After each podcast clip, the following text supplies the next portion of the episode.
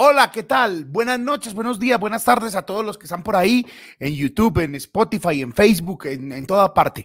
Eh, gracias por estar aquí, gracias por, por eh, seguir este canal, muchas gracias. Hay mucha gente esperando que empezara la transmisión, muchísimas gracias, eso me hace muy feliz.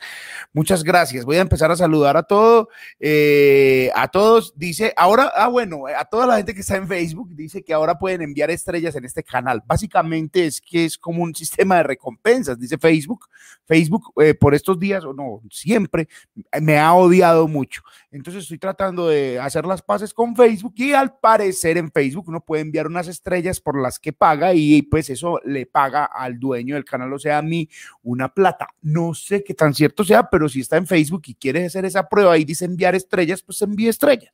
Y, ya, ahí dice, ahora pues, dice, por ahí dice, hola Juliana, ¿cómo estás? Voy a saludar primero a todos los que están por aquí desde, desde hace rato. Pistacho Pastelería, dice buenas noches, eh, desde en primera fila esperando a mi amigo Alex Betancourt y eh, manda un, un emoji que no lee eh, este. como siempre, súper pendiente de todo lo que haces. Muchas gracias, Darling. Un abrazo para ti. ah, un saludo para Baño Turco Ulis en Itagüí. Sí o qué. Hola, ¿qué más? ¿Bien o no? Juan Diego Ara que dice, hola, ¿qué nota? Alex, acá está Alex. Oh, qué buen parche, bien.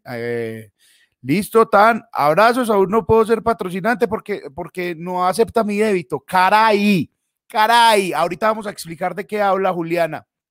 Eh, y es que ya hay miembros del canal eh, que es una manera de patrocinar permanentemente este canal. Usted puede patrocinar una transmisión o puede patrocinar las todas o puede patrocinar el canal. Esto es muy bello eh, todo lo que, lo que, como nos reinventamos, es muy bello. entonces, como un Patreon, pero en YouTube. Eh, Juliana, ahorita miramos qué, qué va a pasar. Eh, está Chicho Arias, bueno, soy yo. Mira, Juan Diego dice primera vez en este canal y le va a tocar venir más seguido. Muchas gracias, Juan Diego, por estar aquí. No sé por qué y cómo llegaste a este canal, pero bienvenido. Aquí te voy a dejar unas, listas de reproducción que son de comedia, otra que es de cocina, para que conozcas el canal. Hay muchas entrevistas ahí, también hay mucha comedia y también hay muchos envíos que hemos hecho para que para que te distraigas un rato. ¿Qué debes hacer? Pues suscribir al canal y activar la campana. Muy fácil, suscribe, activa la campana y ahí ya le iba diciendo qué voy haciendo yo. Normalmente los lunes estamos haciendo este programa y, por ahí en semana estamos haciendo otras cosas. Hoy tengo muchas cosas para decirles, estoy esperando que llegue más gente.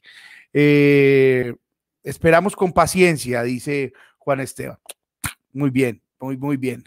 Edwin, Edwin Galvis, un abrazo para Edwin, mando eh, yo creo que es así, pero no lo coge. Dice eh, David, dice, he leído mucho sobre ello, me parecen unos berracos. También hago ciclomontañismo y muy antojado de... ¿De qué dice? Ah, de blackpacking, o sea, de, irse de mochil, a mochilear y a recorrer el mundo. Y eh, buen programa, estaré pendiente, muchas gracias. Gracias por estar aquí, David. Aquí está. Listo, Tan, ahí está acompañando a nuestro parcero. Mira, ya llegó la gente de Alex por ahí. Repartan este link por todos lados. Compártalo en YouTube, en YouTube, compártalo en Facebook, compártalo en Instagram, compártalo en los grupos de WhatsApp, tan, porque vamos a pasar. Bueno, y esta historia me parece muy cabrona, una severa historia. Eh, Jonathan Ríos, hola. Jonathan, ¿bien o no? ¿Cómo vas? A Jorge también está por ahí. Juliana, hola a todos. Hola, ¿cómo están? ¿Cómo están? Eh, Juan Pavernal, Chicho, salúdame, parcelo. Hola, ¿cómo estás? Acá estoy, acá estoy, te estoy saludando. Juanpa, ¿cómo estás? ¡Ey, Siberiana! Tiempo sin hablarnos, tiempo sin vernos. Por aquí estás. ¿Cómo te va? Qué lindo verte por aquí. ¿Cómo estás? Eh, acá está eh, el parche ciclístico desde la ceja. Ahí está. ¿Qué más? ¿Bien o no? Y Carlos, por ahí está, tan. Siberiana dice: Hola, volví. Hola, ¿cómo estás? Dice Juan Diego Araque, Lama Medellín presente, Pistacho, Edwin, ahí va llegando la caravana, dice. Sí, ahí están llegando, ahí están llegando, ya, ya estamos subiendo el, número de gente. Ya están con nosotros Alex y Luis, pero vamos a, voy a decirle algunas cosas. Y voy a decirle algunas cosas. ¿Cómo va? Eh, ah, bueno, Robin dice que cómo va con el proceso con José Pabuena. Con José no me veo hace rato, pero el proceso va avanzando. Resulta que sí, en este canal de YouTube hay un video en el que yo decidí ah, ser más saludable. Y sí estoy más saludable, no estoy más flaco, porque la verdad me desjuicié mucho con el ejercicio, más no con la comida.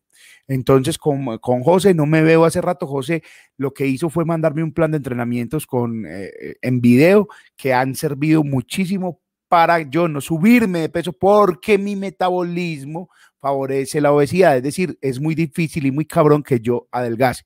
Entonces, con José, con José estoy eternamente agradecido porque José si me llama, me manda videos, me dice. Entonces, busquen José Luis Pabuena en Instagram y él es, eh, fisioterapeuta. No es un, entrenador por ahí cualquiera, no, es fisioterapeuta y el man eh, está muy pendiente siempre. Yo soy el desjuiciado. Yo soy Alejandra Gijano, hola. Y Ana Milena dice que ama a Alex, que se acabó de desconectar, pero seguramente se va a conectar desde el computador, porque estaba en el, porque estaba en el, en el celular y se iba a cansar porque íbamos a hablar una hora. Ya viene. Eh... Uy, no, ¿qué es esto? Es que saludo donde la policía nunca está. No, no, no. no sea así, no sea así. Bueno, varias cosas para decir. Mucha gente eh, me escribió a preguntarme cómo estuvo la función del domingo. Sí, eh, para los que no saben, yo soy comediante, hago comedia hace rato, hice comedia el domingo, por fin, después de mucho tiempo, presencial, con todos los protocolos de bioseguridad, con tapabocas y con todo, pero por fin en una función en medio del bosque en la que pasamos putamente bueno. Se llenó una función e inmediatamente entonces vendimos la otra, hice dos funciones y pasamos muy bueno, mucho, pasamos muy bueno. Eh, a toda la gente, muchísimas, muchísimas gracias. ¿Por qué no nos dimos cuenta? Porque básicamente solo avisé por la comunidad de WhatsApp. Yo tengo una comunidad de WhatsApp y en esa comunidad de WhatsApp avisé que es la gente que primero se entera de las cosas, es la gente que tiene acceso primero a las boletas y hay boletas con descuento. El primer descuento es para ellos. Y eh, está esta, la comunidad de WhatsApp. Usted solamente escribe ahí, agrega este nombre como Chicho Arias Comediante y dice sí. Una vez diga sí, usted va a eh, a pertenecer a esa comunidad de WhatsApp y ahí se va enterando de todo. Y hay otra función el próximo 19 de febrero, voy a estar con Vicky Berrío en eh, Tutaina, esa es en Medellín, la de ayer fue en Santa Elena, pero esa es en Medellín y con Vicky vamos a estar una, una noche súper a lo bien el 19 de febrero y las boletas están en Play, en Play no, en etiquetablanca.com. Ahí están las boletas, puede comprar, vendemos solamente mesa por grupo familiar, las mesas están separadas, usted no puede compartir mesa con nadie, entonces hay mesas de dos personas, de tres personas, de seis personas, de cuatro personas, entonces ya se están acabando vayan y la compran para que nos veamos en una función de comedia, en un especial de comedia nuevo en eh, Tutaina, en Medellín. Mm, es eso, ahí está. Les voy a dejar la comunidad de WhatsApp un momento. Yo veo que por ahí Alex está cuadrando. Alex, tranquilo, parce, que yo lo espero. No me preocupe. Hágale. Él me está escuchando. Tranquilo. Todo bien. Mientras tanto, hay que darle la bienvenida a este programa como se merece. ¿Cómo se merece? Pues con el cabezote.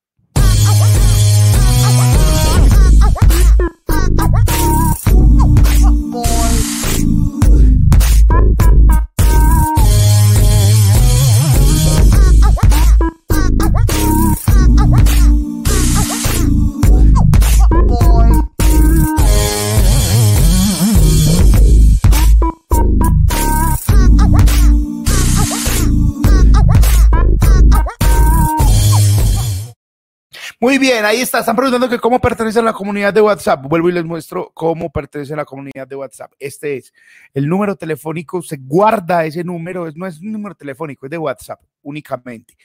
guardan el número, me agregan. Si no me agregan, no, puede, no pueden recibir los mensajes que les mando. Entonces me agregan y una vez me agreguen, dicen sí y ya. Con eso tienen para estar en la comunidad de WhatsApp y yo les estoy enviando los videos. Los videos antes de salir en YouTube salen por ahí y videos eh, que pueden compartir. Y en fin, si escuchan un ronquido, es Perla, que está aquí atrás roncando, porque ella siempre acompaña esa transmisión. Pero no se ve y no la voy a despertar.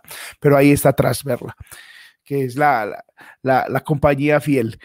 No se les olvide activar la campana, suscribir y todo bien. Y muchísimas gracias a todos por estar. Creo que ya he dicho lo que tengo que decir y para que todos nos pongamos en eh, disposición de ver a estos manes, vamos a ver varias veces un video que describe por qué los invité a este programa y quiénes son estos manes. Este es un video que a mí me emocionó mucho porque yo decía, me, emocionó, me dio envidia, en fin, mírenlo bien y ya vamos a hablar con ellos. Ellos son nuestros invitados de hoy.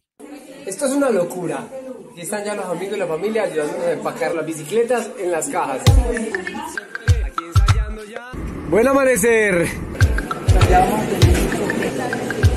Rumbo a las montañas de Asia. Pero mira, tío. ¿Cómo está mi hermano?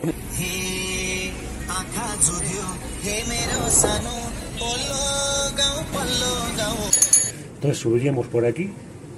Por la que va hacia el Tíbet.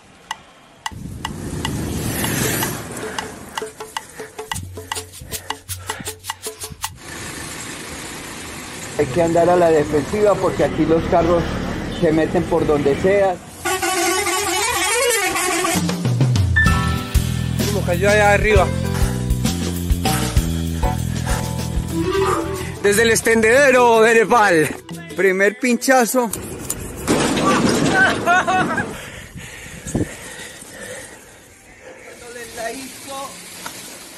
¿Qué pasó? Que, que no sabemos por cuál vía seguir.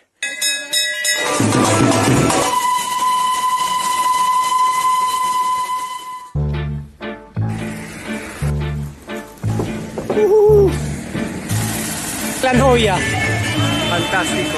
Buenísimo, porque no para ahí mismo llegan muchas personas a disfrutar de ese espacio. Y es una maravilla. Nos vamos ya de este lugar.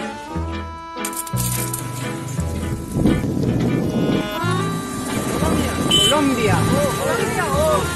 Y vamos rumbo a la Jabat.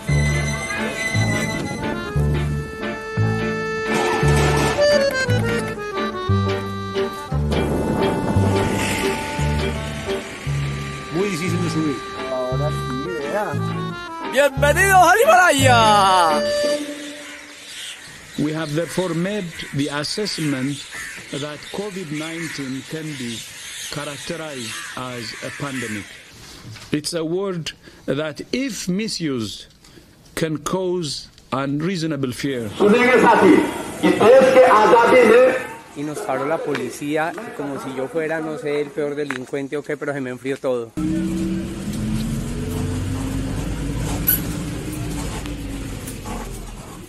Sentimos el miedo y la urgente necesidad de retornar a nuestras casas antes de que el pico del coronavirus sea mucho más grave en este país.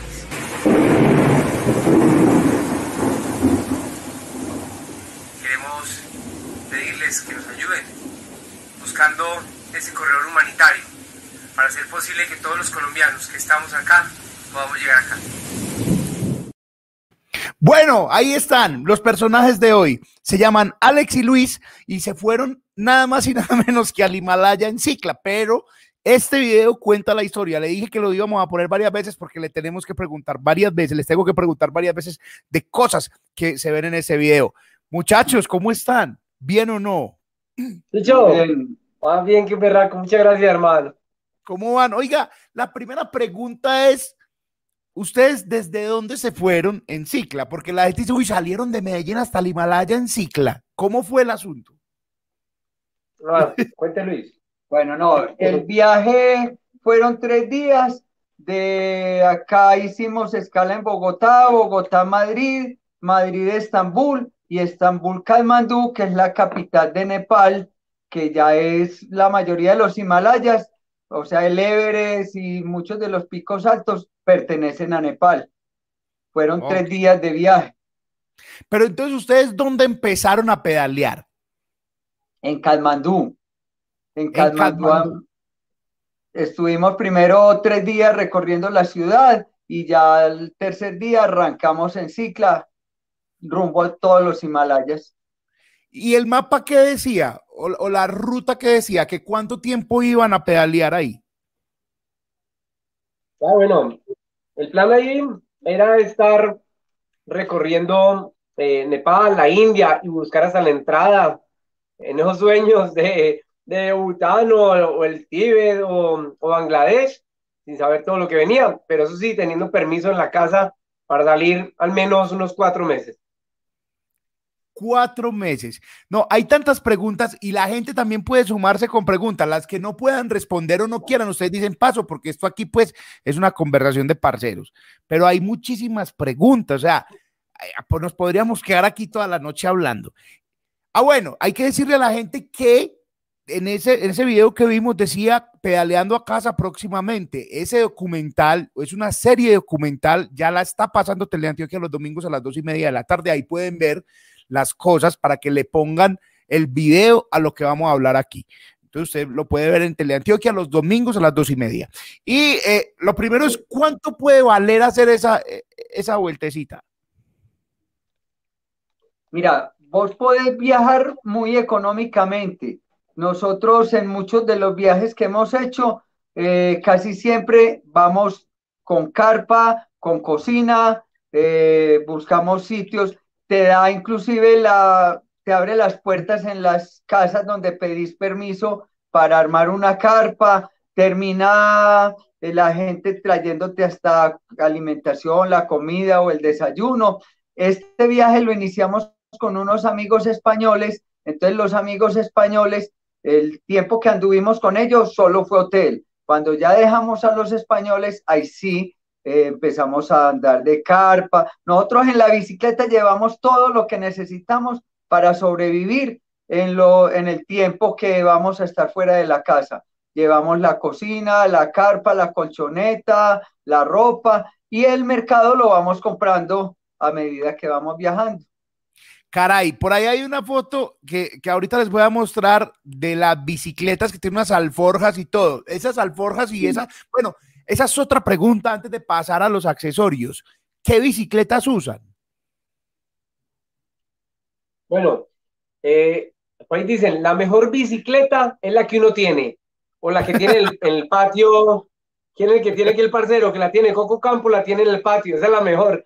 Pero a la hora de viajar, también sí hay, unos, hay unas buenas ideas y es llevar unas buenas maletas, que no se entre el agua, porque fijo, el agua se va a entrar y cuando se entra, usted está congelado y va a necesitar elementos. Entonces, a la bicicleta ponerle unas buenas eh, alforjas, eh, ahí meter lo elemental, tampoco exagerarse, porque si usted se pone a llevar mucho peso, es como en la vida, carga mucho y le pesa la vida. Entonces hay que aprender a vivir con poco y es el primer mensaje eh, de golpe de realidad que le enseña a uno la bicicleta cuando uno está rodando por diferentes lugares del mundo una cosa, cuando, cuando empezamos a viajar era muy difícil conseguir cualquier alforja, cualquier parrilla, las parrillas eran ordinarias, las alforjas las teníamos que hacer de muestra de algún viajero que viniera de Europa.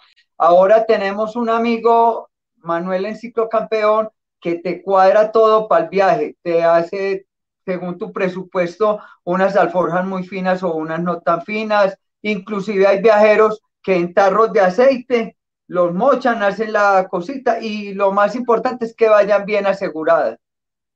Ah, están preguntando, son bicicletas de montaña, obvio, son, son, bicicleta de, montaña.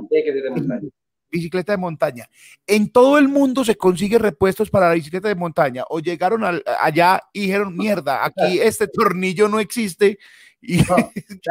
en, Nepal, en Nepal no había una sola bicicleta mientras estuvimos en el Himalaya pasábamos y era como si estuvieran viendo, no sé, algo extraño, es que nos veían y se, y se extasiaban. Luego cuando bajamos ya al valle y llegamos a la India, habían miles, miles y miles, pero era una sola marca, una sola forma. iguales. ¿Y qué lidia para encontrar un repuesto? Todos los rines eran todo hierro, las bicicletas eran finísimas, no tienen cambio porque la India, a excepción de los Himalayas, es totalmente llano, entonces todas las bicicletas eran iguales y como cosa rara a Alex le dio a la bicicleta de Alex por reventar radios y radios y radios. Él llevaba 12 radios, reventó los 12 radios y casi nos quedamos varados por, por radios.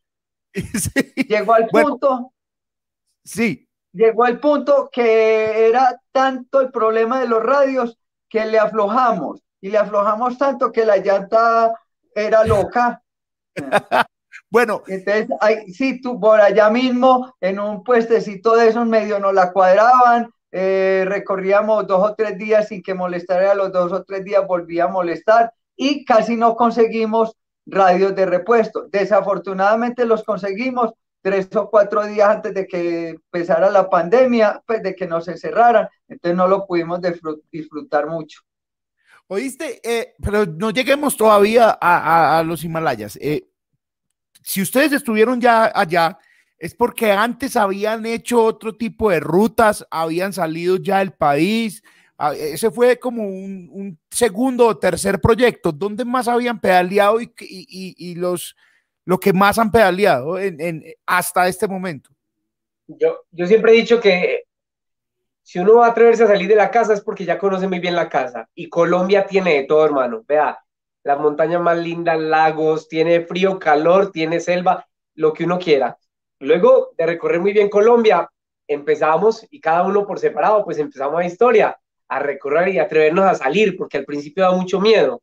Y ya, eh, en mi caso personal, pues ya llevo 20 países así, recorridos con bicicleta y con alforjas, y esa ha sido una aventura increíble, porque cada viaje es un nuevo descubrimiento. Y ahí fue en uno de esos viajes donde eh, empezamos a pedalear juntos. Cuenta la historia ahí. Eh, Alex me invitó un día, ah, no, eh, yo he montado en cicla toda la vida y un día supe que él se había ido hasta Perú. Le dije, Alex, cuando vas a volver a salir me invitas.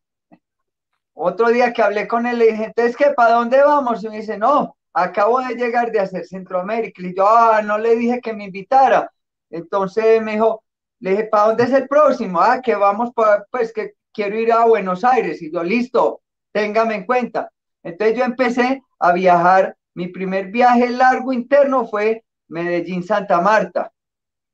Era probándome a ver si podía. Yo no me canso de decirle a los jóvenes que empiecen a viajar, que empiecen aquí, como dice Alex. La primera vez puedes ir hasta Guatapé, amaneces en Guatapé, te venís al otro día, ya después arrancas y te vas para los llanos orientales o te vas para Boyacá, que es hermosísimo, pero el cuento es empezar a viajar, ir acomodándose. No, esto no es cuestión de plata porque vos podés viajar en hoteles o podés viajar con carpa, con colchonetica, con la cocina. Entonces es tirarse al mundo y arrancar.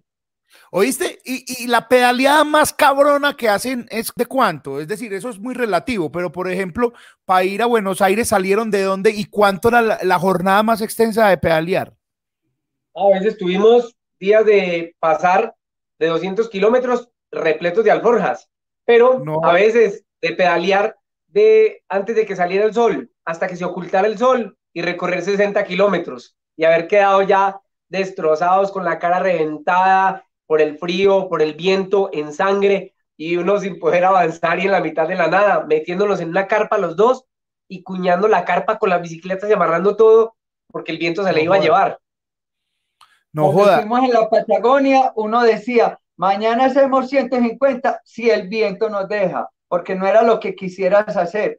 Cuando el viento te daba a tu favor, era rico porque casi ni tenías que pedalear, pero cuando el viento te daba en contra, habían partes que vos no podías pasar de 5 kilómetros por hora. El viento cuando te daba de frente era hasta mejor que cuando te daba de lado porque te sacaba de la carretera pero ya psicológicamente íbamos preparados para eso porque habíamos leído mucho. Vos, por ejemplo. ¡Ay! Se fue, se fue. Luis, Alex, eh, esto está muy bueno. Esto está muy bueno. Vamos a hablar mucho rato con ellos. A ver, hay que. No, por ejemplo, que estabas terminando de la, de, lo de la Patagonia, no escuché. No, que. Oh, se está yendo. Ay. No, no los escucho. No los escucho. Vamos a mejorar la conexión. Eh, tenemos algún problema de internet porque no les estoy escuchando esa. Vamos a seguir a ver qué pasa. Si no, nos cambiamos de celular, pero yo no los voy a dejar ir, muchachos, de aquí porque tengo muchas preguntas y la gente está haciendo muchas preguntas. Eh, pero ustedes ese día de la Patagonia salieron desde Colombia, no cogieron ningún avión, todo fue por, bueno, se fueron. Aprendí a una cosa. Hola, hola, hola. El cuento es ir allá y pedalear de allá para acá, porque psicológicamente todos los días vas a estar más cerca de tu casa. Ah, qué bueno, que esa está muy bonita. O sea, el camino de regreso tiene más moral. Hola, hola, hola. ¡Ah! mejoró. Puedes conectar este. Sí, mejoró, mejoró. Mejoró un poco, pero siento que me están escuchando con mucho retraso. Espera, ahí me oyen. Sí, perfecto. Listo. Hablábamos que la, técnica, la mejor técnica es irse hasta allá y regresarse porque uno va a casa. Psicológicamente todos los días vas a estar más cerca de tu casa, aunque miras el mapa y has recorrido poco, porque por ejemplo, los primeros viajes que hizo Alex arrancó de acá para Perú y llega a un punto en que uno que tiene familia y todo ya tiene como ganas de llegar a su casa, entonces le toca devolverse. En cambio, nosotros, nosotros, por ejemplo, el de la Patagonia, viajamos primero, recorrimos Uruguay, recorrimos Buenos Aires y ahí hicimos un viaje interno hasta um, Ushuaia, que es, como el sueño de todo viajero, llegar allá donde hay un letrero que dice, este es el fin del mundo. Y ahí sí arrancamos hasta Lima. Ah, y, ahí hay una nota importante, y es que, bueno, llega uno y hay un letrero bacanísimo que dice, bienvenido al culo del mundo. Y uno, y uno se emociona, pero la gente le pregunta a uno, parce, pero es que ir allá, eso es como para ciclistas profesionales, no, eso es para aventureros que no tienen ni Dios ni ley tirado en el mundo.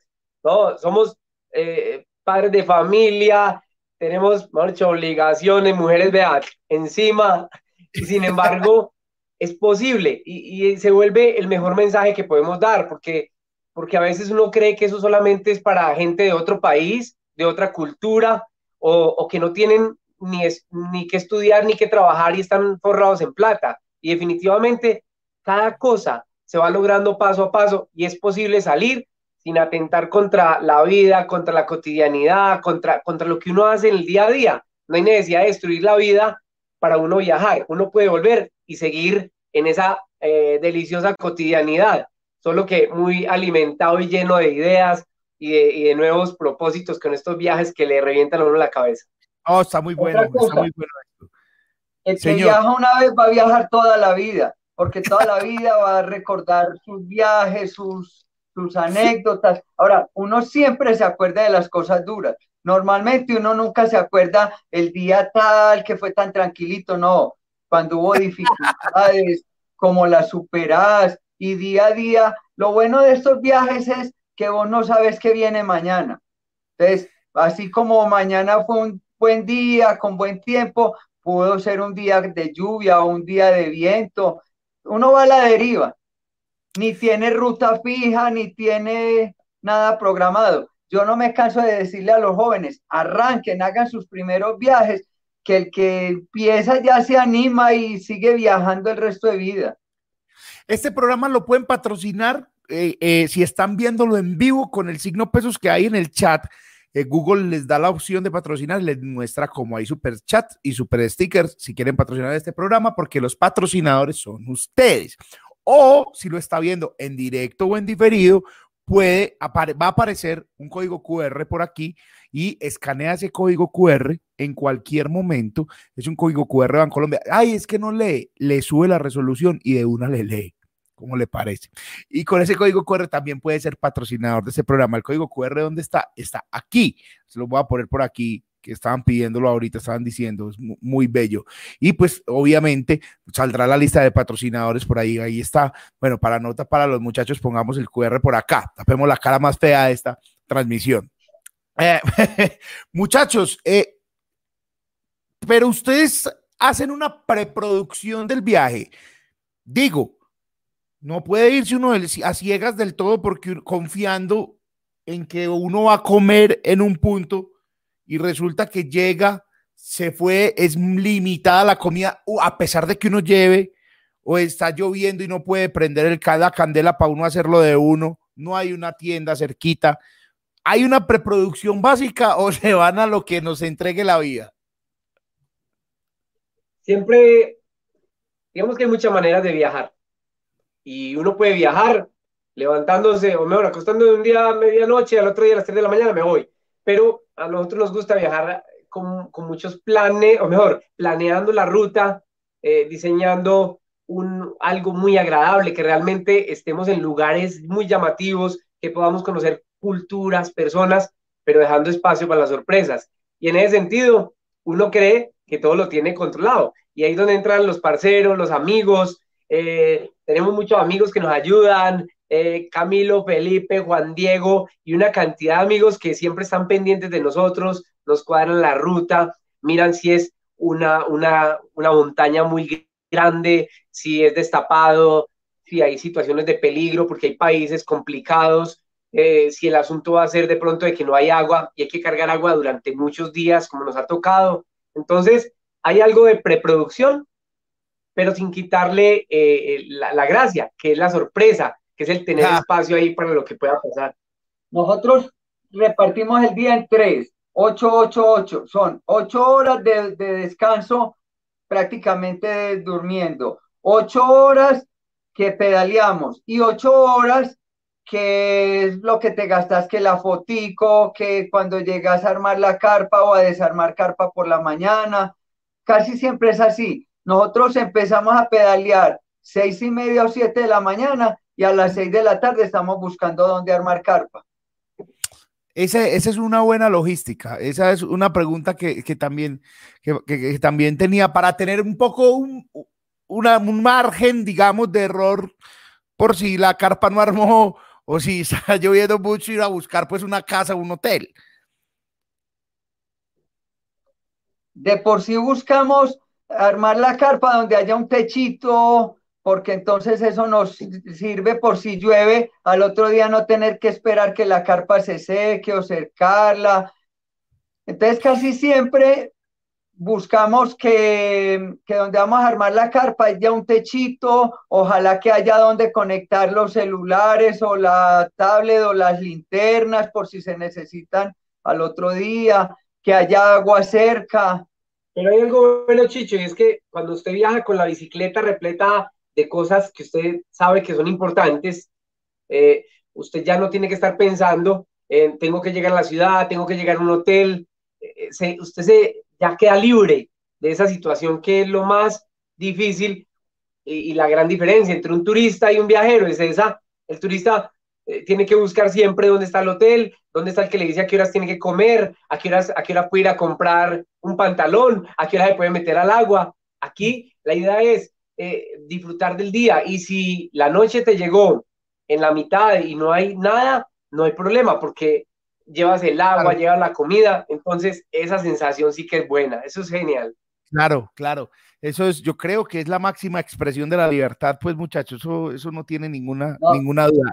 Pregunta Esteban Beckett, muchas gracias Esteban por patrocinar este espacio. Eh, Esteban pregunta que cómo les fue en términos de, seguridad, cómo les ha ido en términos de seguridad a ustedes de aquí para allá. ¿Alguna vez le han robado la bicicleta, les han intentado robar, los han atracado? Nunca nos ha pasado nada. Lo más triste una vez que llegué con Manuel, otro amigo, a Villavicencio y la misma policía nos dijo, ojo que en tal parte, al pasar tal puente, están atracando la gente de las bicicletas pero a nosotros personalmente nunca nos ha ni siquiera un susto. Nada, absolutamente nada. Es más, a veces se nos quedan cosas y nos buscan para poderlas devolver. Sí. un saludo también a... Por aquí. ¿Cómo? Viajar en bicicleta genera solidaridad, genera un asunto donde usted lo ven como, como, como indefenso y la gente quiere saludarlo, quiere, quiere darle un techito, quiere darle comida y eso es lo mejor porque usted una vez conecta con las personas y la gente se siente feliz de recibirlo a uno y uno feliz. Hay gente que hasta se baja de su propia cama para, para darnos ese, ese lugar y eso lo hace, uno ni se le imagina que eso puede pasar. Aquí eh, un saludo a, Laura Bedoya también que, ha patrocinado y gracias Laura eh, eh, por ser patrocinadora, te queremos. Te, queremos mucho.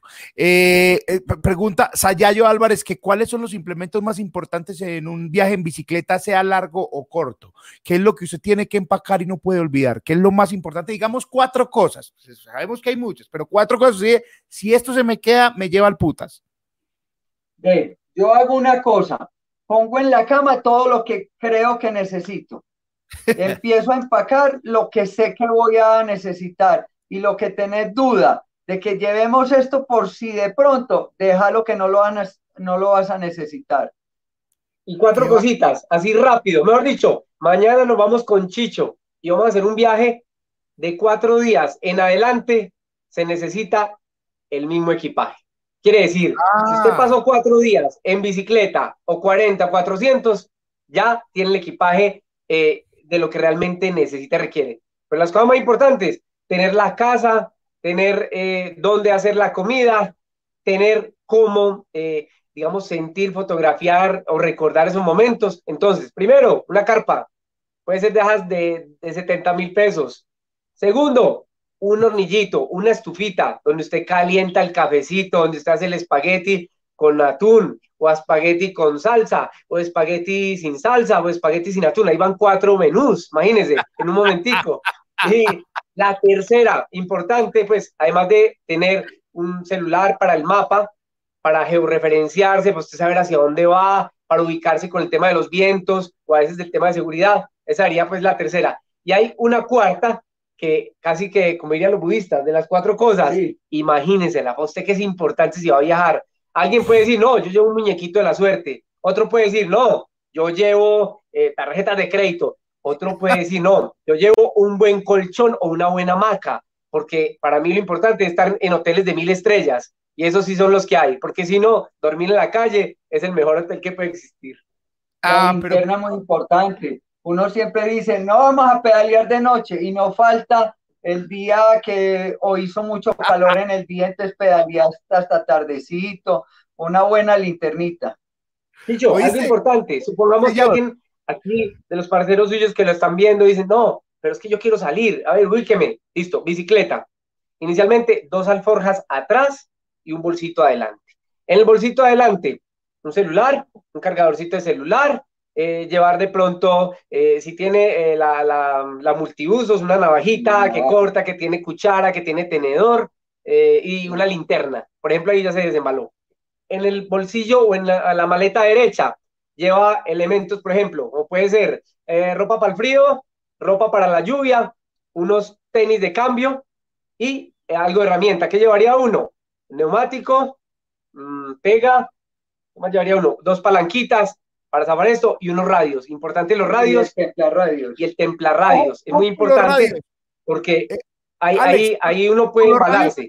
Aquí, hay una pregunta con los radios porque eh, dice, dice David Pérez, dice, el problema de los radios de la bicicleta de Alex fue de fábrica o por el terreno, porque compré esa misma referencia después de ver la historia y ya me preocupé. ¿Qué fue lo que pasó con los radios? No, eso, no, no hay, yo diría que no hay de qué preocuparse. Ahí dicen, eh, hay dos clases de ciclistas, los que se han caído y los que se van a caer. Igual, los que se han varado y los que se van a varar.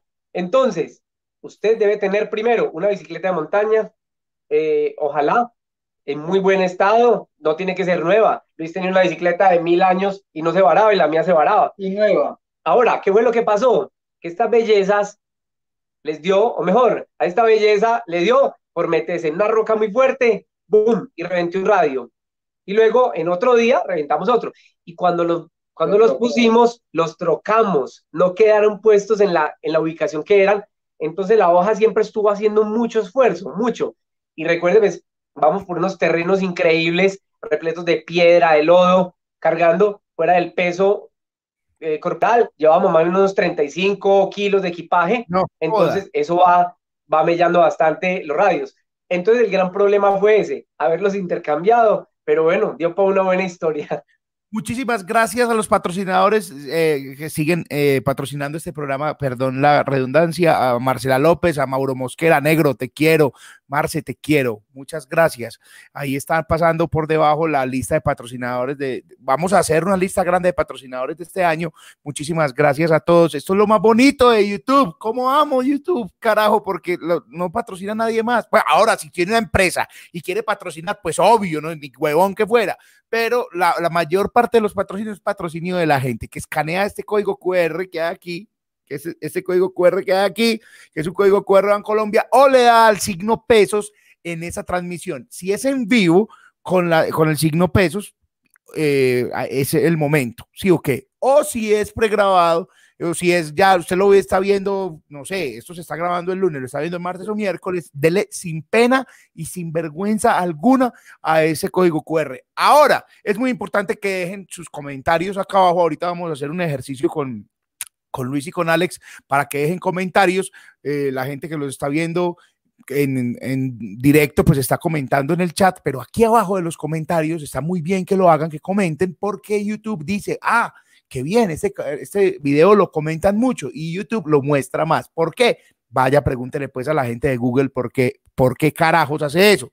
Entonces, si usted le da me gusta, suscribe al canal, le da campana o comenta debajo, no en el chat, sino abajo, ya cuando el video está fijado, vea, YouTube ama a esos canales.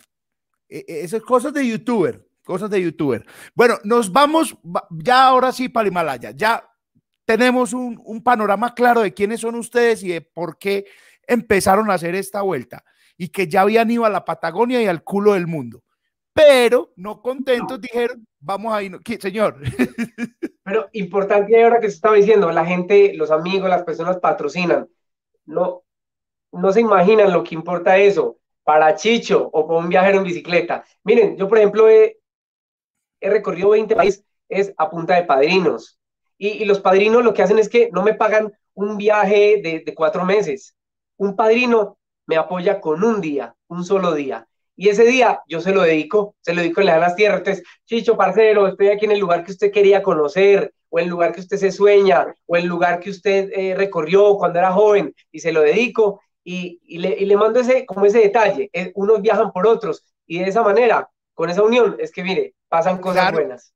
Y allá vamos a llegar a un tema muy importante que no quiero adelantarme. Voy a hacer ya en este momento una promesa que va a quedar grabada. El próximo viaje de ustedes, este canal va a patrocinarles dos días.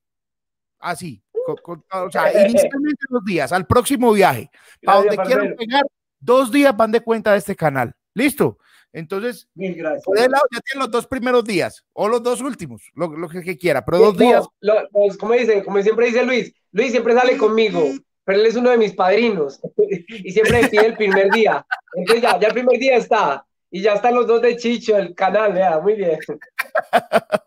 Ahí están. Listo. en práctica, muchachos. Todos los que lo están viendo, cojan el celular, miran amigos, familiares, y usted dice, jornada de vacunación, y listo. Y van a ver cómo los sueños se hacen realidad en un momentico. Bueno, muchachos, dijeron, ya fuimos al culo del mundo, fuimos a la Patagonia, pero deberíamos ir más lejos. ¿Cómo carajos empezó esto y cómo carajos montaron sus cuerpecitos y sus bicicletas en un avión para irse e intentar ir a la cordillera asiática más importante y para ir tan lejos de la casa? A ver, un día llegó Alex y me dijo, vámonos para la India. Y le dije yo, hombre, Alex, para mí las barreras idiomáticas son un problema. Pero yo con usted me voy para donde sea, hágale. Y entonces él empezó a mirar y... No, no, no país de mierda, sin hablar inglés, sin hablar hindi, sin hablar punjab, nada. Y en ese transcurso aparecieron dos amigos españoles que se nos unieron al viaje. Uno de ellos inclusive fue días antes a Nepal, vio todo en movimiento y ya listo. Allá nos encontramos con ellos y la mitad del viaje fue con ellos, fue muy agradable. Y entonces salieron desde aquí, como vimos en el video. La familia les ayudó a empacar las bicicletas en cajas. Es muy caro llevar una bicicleta en un avión. Horrible. Es de las cosas más duras uno tener que pagar hasta 100 dólares por solo un trayecto. Entonces aquí que eran varios trayectos, nos tocó pagar de aquí a Madrid, después de Estambul a Kalmandú otra vez volver a pagar. Esa parte es muy dura. Eh, Por ejemplo, cuando nos íbamos a venir, el problema era que no sabíamos si nos traían las bicicletas. Ya después dijeron que teníamos cupo para 25 kilos y nosotros solo de equipaje teníamos más de 30. Nos tocó regalar parte del equipaje, pero bregar a traer las bicicletas porque se la íbamos hasta una, la mía se la íbamos a donar a un amigo que nos ayudó allá en la India, pero dijimos, no, aquí lo perjudicamos porque el día que la bicicleta se le acabe la, la cadenilla o que necesite un neumático o una llanta, no la consigue. Entonces, más bien le dimos una platica y no les trajimos las bicicletas. Eh, y, bueno, empezaron entonces, llegaron, digamos, es carísimo, pues, o sea, lo más caro es montar en avión y salir, definitivamente. Y empezaron a pedalear. Y una vez empezaron a pedalear, ¿con qué se encontraron? Ah, bueno, un momento. Eh, Julián Flores había preguntado desde ahora que si fue ese el mayor dolor, el idioma o, la comida, cuál era el, mayor dolor y cómo superaron esa barrera del idioma. Bueno, muy buena pregunta. Y para todos los futuros viajeros que mañana arrancan, eh, la barrera idiomática es una realidad. Sin embargo, uno puede llevar un traductor, ¿cierto? O sea, el celular o una camiseta ahí con, con 20 cosas, con 20 dibujitos, y usted se va señalando y con eso tiene. Pero el asunto de la comida también es delicado, porque imagínense, usted va en bicicleta, usted llega a, Nepal y lo primero que le sale es un dalba que está repleto de especias, la más suavecita son 100 cominos ahí nadando y eso es nada para ellos. Y, y si va ahí somos son flojos como nosotros que, que mejor dicho no aguantamos ni la cebolla, ahí se sufre mucho y hay que ser muy cuidadosos porque no solo pasa un mal día, sino que se le puede joder el viaje. Es un asunto de ir cargando de a poquito, de a poquito, ir acostumbrando el estómago suave e irle mezclando la comida local con algo de lo que uno lleva. Nosotros hasta llevamos sopitas de aquí de la casa para, para poder mitigar esos, esas especies tan fuertes. ¿Cómo, ¿Cómo empacaron la sopa? Pues la sopa de sobre que venden en el supermercado. Sopas de esas de paquete, de esas que agüita y hágale, y las disfrutamos. Ay, ay, ay. y no había nada neutro, digamos, sin condimento para comer. No, la, la, comida de la India es una cosa de locos, eso es lleno de aliños, de especias. Lo peor de todo es que vos sudas a lo que comes. Y entonces, cuando estuvimos ya eh, en cuarentena encerrados, que a nosotros nos daban dos comidas de la de la policía diario. Uy, eso, ese sudor de uno era impresionante, ni uno se lo aguantaba. Era horrible, horrible. Bueno, voy a mostrar una foto. de cominos, de ají picante. No, no. Voy a mostrar una foto porque esa historia la voy a contar ahorita. Voy a mostrar una foto que, que me encontré.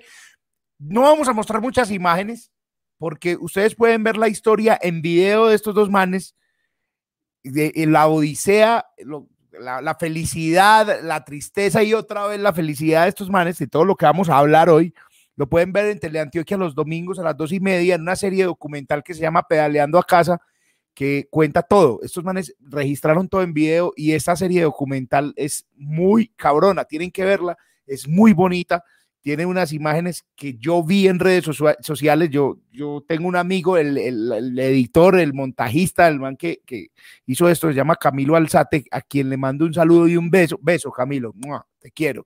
También, eh, otro pico, te amamos, Camilo. Camilo es una de las mejores personas que conozco, así de sencillo. Y, este man nos mandaba videos de ustedes y un video especialmente que ahora vamos a hablar del que a mí me angustió. O sea, yo me acosté con mucha angustia cuando vi esa mierda, muchachos. Pero quiero ver primero esta foto. Aquí hay una foto. Eh, ahí está la foto para que se hagan una idea de cómo van ellos descargados. Esta foto me parece muy bonita porque, no sé, están de espaldas, va caminando, pero siento que es una foto feliz. Siento que es como que, estaban muy parchados en ese momento. Y en cualquier momento, mano, vea. Y otra anécdota, la gente que ha montado en bicicleta, fin de semana, dice, no soporto el trasero, ¿cómo era montar toda esa pila de meses? Es que resulta que los cuatro primeros días duele mucho el trasero, pero luego deja de doler, ya, ya eso ni se siente y, se, y, se, y hasta se esconde. Entonces ahí es donde uno, cada día, por duro que sea, es una felicidad total y uno no siente realmente que estuviera sufriendo. Ahora con el programa me decía un amigo, nunca los vemos aburridos, nunca los vemos tristes, pero es que yo le decía, es que a mí nadie me obligó a ir. Yo me fui porque me nace, porque me gusta y me relajo todo el viaje y lo mismo es con Alex, eh, todo nos lo disfrutamos, a veces hay momentos duros, y, pero sabes qué van a pasar y que el que venga puede ser un momento más agradable. Y lo que te decía, uno siempre se acuerda de las cosas duras, esos fríos tan impresionantes allá, que nosotros no llevábamos mucha ropa especial para el frío y sin embargo sabía uno que al momentico salía el sol y ya iba a ser menos el frío. Bueno, aquí hay una que me llamó mucho la atención, otra foto, porque eh, básicamente, ah, bueno, no, primero vamos a mostrar esta. Esta me pareció muy chévere. ¿Qué, qué estaba pasando en este momento, Alex? Llegamos a un pueblito, miren, las mejores historias casi nunca están en las grandes ciudades ni en los lugares que aparecen en el mapa. Definitivamente, este lugar tal vez ni aparece allá en Nepal. Están en, es un, esa es la parte más grande de ese centro poblado y son dos cuadras y se reunió toda la comunidad a hacer un festival, un festival de folclore, de, comidas. Y entonces cuando llegamos, claro, la sorpresa de todos, wow, nos miraban como con esos ojos y, y terminamos ahí eh, celebrando y, hasta nos aplaudían y, la gente en Nepal es muy especial porque lo tocan a uno, le tocan los pies y hacen unas venias de, de, reverencia muy bonitas, gente muy especial. Entonces, mejor dicho, éramos ya las figuras ahí, no entendíamos qué estaban diciendo de nosotros, pero nosotros decíamos que sí, y hacíamos así ya. y, mira, y mira las facciones de la gente, qué caras tan bonitas, eh, todos muy bien vestidos, muy organizados, porque era como el día principal de ellos. Yo, Alex y yo hablamos, no nos explicamos por qué fue el afán de salir de Nepal. Eh, nos faltó más disfrutarnos a Nepal porque fue muy lindo, pero era como, el, como las ganas de llegar a la India, pero Nepal nos quedó faltando. ¿Oíste? Eh, eh, dicen, pregunta Julián Flores que si ahí todas eran mujeres que no ve hombres en esa foto. Hombres. Que no vio hombres, que si todas eran mujeres. No, sí hay muchos hombres. Es más, es más, es ver hombres en Nepal o en India es, es lo que usted va a ver. Las mujeres en Nepal aquí estaban más tranquilas y muy alegres, pero por ejemplo la India no se dejan ver o se agachan y no, no interactúan con uno. Es muy difícil eh, tener un acercamiento con una mujer india, porque la, no sé, es un tema de la cultura, la misma religión, no les permite generar eso, mientras que los hombres son engallada, pero aquí particularmente estaban las mujeres en todo ese, en todo ese, ese desfile. Y las cosas que más nos impresionó en la India es el poco valor que tienen las mujeres allá. Allá las mujeres trabajan todo el día, en cambio, los hombres andan en motos, son bacaneados y las mujeres camellen y camellen, cargan boñiga, lavan ropa, están en, en la huerta pues, cultivando, trabajan mucho. Oíste, antes de seguir con la otra foto que tengo, saqué varias fotos, eh, eh, hay una pregunta y es, ¿qué pasa con, con la ropa? Eh, por acá estás diciendo, es que mero rabo el de estos manes, bajo el callo en el rabo, ¿con qué ropa montan? Y veo también que la ropa trae unos, unos, unos emblemas, también es patrocinada, son padrinos también, o, o ustedes la ropa venga a ver, o es qué tan importante es. Bueno, la ropa para un ciclista es, muy importante, sobre todo que la pantaloneta tenga un protector, le llaman badana. Eso es muy importante, porque es que eh, un, culo pelado, le digo, eso no lo disfruta nadie. Entonces es bien importante ese asunto en particular. Lo otro, que sea ropa que se seque rápido y que no pese mucho. O sea que eh, diría uno que si, si hay forma de que sea ropa esa súper costosa de ciclismo, wow. Y si no, la ropa más ligerita que uno tenga. Pero lo importante es que haya protección porque el trasero permanece en ese sillín, imagínese, tra, tra, eso aporrea porque aporrea. Entonces es como el único, digamos, eh, cuidado que hay que tener. Ese y, y si uno ya se pela, eh, está la cremita número 4 o una que se echa, se echa de, la, de las vacas, se echa de, la, de las vacas. Y llegó con eso, que venga, decían los españoles, a un español ya saliéndole el trasero, saliéndole todo el intestino. Y llegues, que hermano, échese esto. Ah, bueno, yo me lo voy a echar. Es que, oye, vamos, tío, y dime, ¿qué era eso? Es que no, eso yo lo he hecho las vacas. Ahí se muere, man. Qué lindo. Dice David Pérez, dice que ustedes deberían montar una agencia de viajes en bicicleta. Dice, me apunto de una. Y muchas gracias, David, por patrocinar este programa. Muchas gracias. ya me, Alex, me da pena ya pedir patrocinios para este programa porque ustedes montan bicicleta. Yo me monto en una silla que está cómoda, reclina. Y se me patrocinan ustedes. Van y ponen el culo ocho horas durante cuatro meses en una bicicleta. Yo, yo puta, ya, hombre. Pero gracias a los que patrocinan este programa. David, David, por ejemplo, es uno de ellos. David Pérez, muchas gracias. Muchísimas gracias. ¿Si le, si, le suena la idea de una agencia de viaje o no? Oiga, David, David Pérez, eh, yo diría que hay mucha gente que en este momento dice, yo tengo mi bicicleta, voy a empezar a salir, pero, pero ¿qué hago? Mm, necesito ideas. Lo primero es, hombre, em, eh, salude, escríbale a los que ya han salido, que tienen historias para contar, no tienen un manual, tienen historias para contar, y ahí uno va creando su propia historia. O sea que yo diría que ya en este momento tenemos la agencia, pero es una agencia eh, de amigos, invitamos a la gente a que salga. Es más, a los que no tienen a veces alforjas, se las prestamos, les ayudamos a armar la bicicleta con elementos que ya de pronto no estemos utilizando. Entonces, el truco es eso, buscar que esa bacanería que uno siente en, en, en otro pueblo, en otra ciudad o en otro país, también la sintamos con la gente que quiere hacer su primer viaje sin que se pongan a invertir una cantidad de plata para que vayan experimentando. Pero es seguro que después del primer viaje van a quedar picados y van a quedar felices. Cuando Alex hizo un viaje a Centroamérica, lo hizo en una bicicleta de ruta, con mochila aquí al hombro. Eso es imposible, pues. Entonces, cuando empezamos a, a, cuadrar del viaje, yo le presté una todoterreno y él empezó a ensayar en la todoterreno y vio que era un, totalmente diferente. Y lo que hablabas del patrocinio, él tiene un patrocinio que nos da uniformes, a él le da bicicleta, y nos ayuda para los viajes. Eso está muy bonito.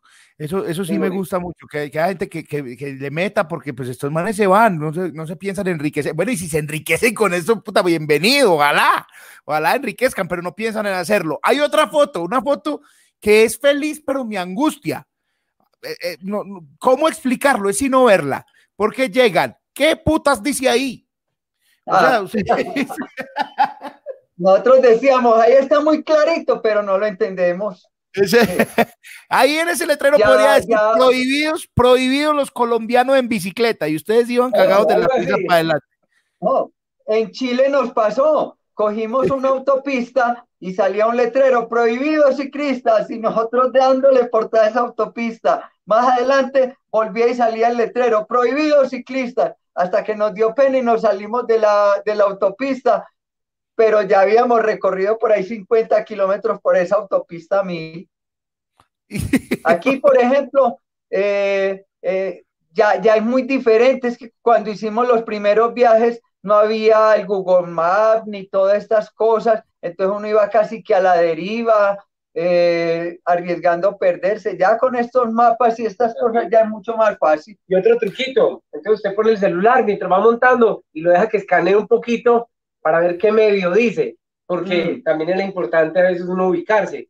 Sin embargo, nosotros siempre dijimos, nuestra salvación son los españoles. Ellos hablan inglés, esos hasta saben hablar nepalí, son unos viajeros por naturaleza, pero nunca nos imaginamos esas locuras que nos iba a tocar cuando nos devolvieron de una frontera y nos tocó arrancar y volvernos otra vez a Nepal, tomar un vuelo internacional, porque habíamos sacado una visa, una visa que no permitía pasar por tierra, había que entrar ya por aeropuerto. Y ese es un asunto muy importante para los que quieran viajar, que el tema de los visados, el tema de los permisos, el tema de las exigencias en otros países, hay que tomárselo muy en serio, por bacaneado que uno sea. Las exigencias que hay cuando usted está en otro país no son las de su propia tierra, y ahí sí que siente uno el rigor cuando usted no es nadie, y ahí simplemente no solo no lo dejan pasar, sino que puede terminar en un gran problema.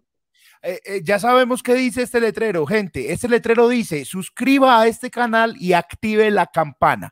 Eso es lo que dice eh, ese letrero. Ahí está. Entonces, suscriba al canal, active el letrero y active el letrero, active la campana y por favor, dele like y comente todo lo que usted haga en este canal va a ser recompensado para mí, porque Google va a decir, mierda, esto está muy bueno, este hay que mostrar este video a todo el mundo. Muchísimas gracias a todos los que están.